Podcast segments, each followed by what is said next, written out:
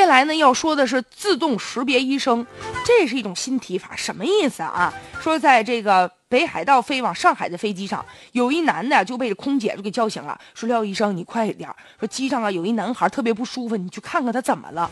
这个男子呢，这个廖医生啊是上海市第九人民医院的主治的医师，之前呢已经申请成为了空中医疗专家了。他呢也是上海呢这个。疗医师志愿者联盟和航空公司共同组建发起的一个空中项目，就登机之后可以自动识别这一些呢，就参与这个项目的一些医疗专家的身份。所以说，当如果飞机上有人不舒服了，就可以呢，就第一时间就找到医生。当时这个经过。观察之后，发现小男孩呢，可能就是由于有点疲惫啊，没有什么太严重的情况。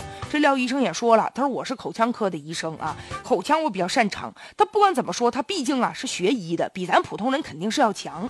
你看飞机上、火车上，原来遇到这个紧急的情况啊，就通过这个广播找人，但这样一来呢，可能比较麻烦，再者耽误时间。如果说医生哎都能够有这种自动识别，一登机哎咱就能知道。这个他他的这个医生的身份，这样一来，在公共场所，如果一旦遇到突发状况的时候，也能够准确及时的找到。这个确实啊，应该得到更多医生的一个响应吧。